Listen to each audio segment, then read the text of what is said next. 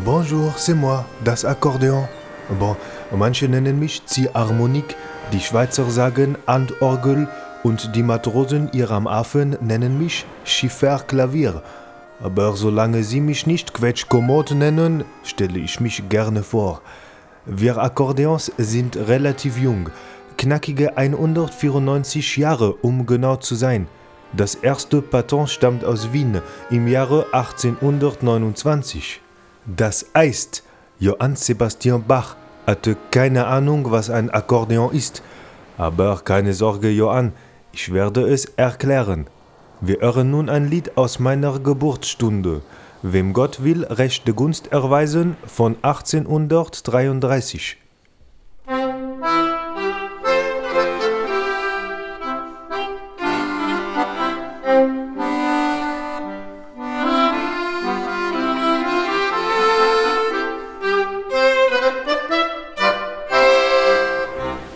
Wie der Name Akkordeon schon sagt, können wir Akkorde spielen, und zwar mit nur einem Knopf.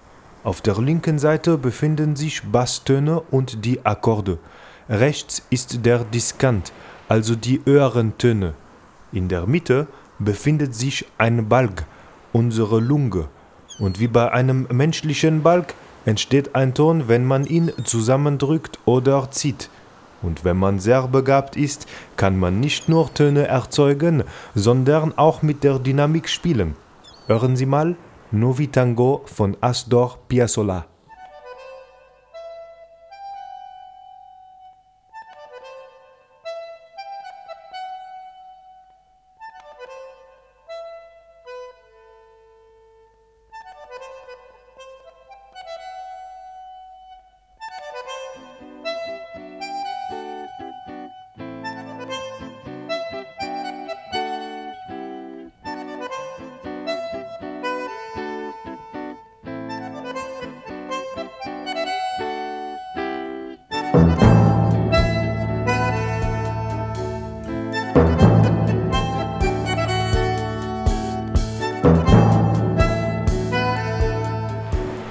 Auch wenn es Dutzende Modelle von Akkordeons gibt, so lassen sich alle in zwei Gruppen aufteilen, welche mit Klaviertastatur und welche mit Knöpfen.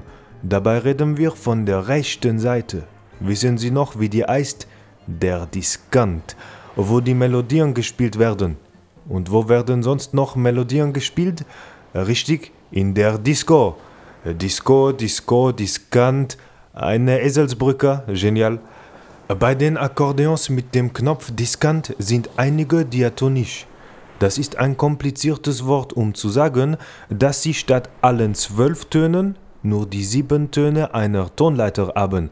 Und weil das so kompliziert klang, haben sie sich eine diatonische Tanzpause verdient. Hier ist das Genre Cumbia aus Columbia.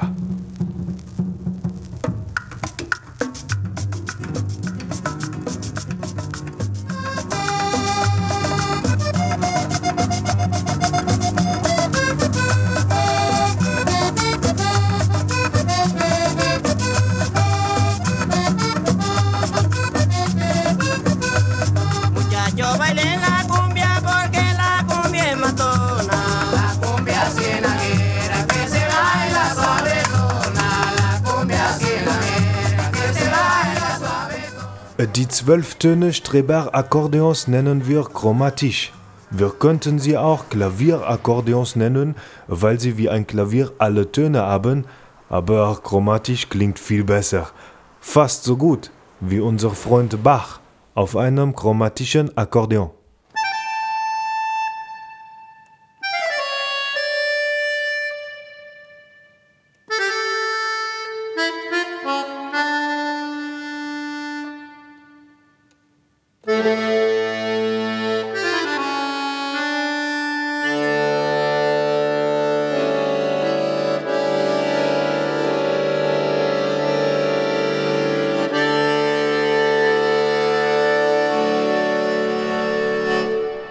Als absolut echter Franzose zeige ich Ihnen natürlich noch das Genre Musette.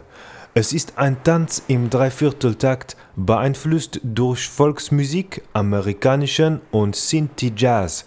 Es war in der ersten Hälfte des 20. Jahrhunderts so beliebt, dass es inzwischen ein französisches Klischee wie der Eiffelturm geworden ist. Und ich verspreche Ihnen, wenn Sie das jetzt hören, werden Sie ins Träumen kommen. Mado von Émile Vacher.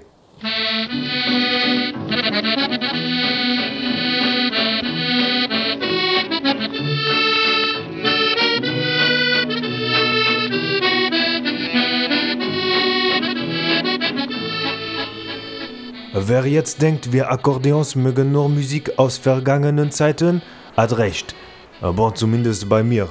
Aber äh, die Jugend, sie mischt die Musik der Roma mit Dub und sogar Punk. Wir hören die New Yorker Gruppe Gogol Bordello mit dem Titel Super Theory of Super Everything. Boom! I don't read the Bible.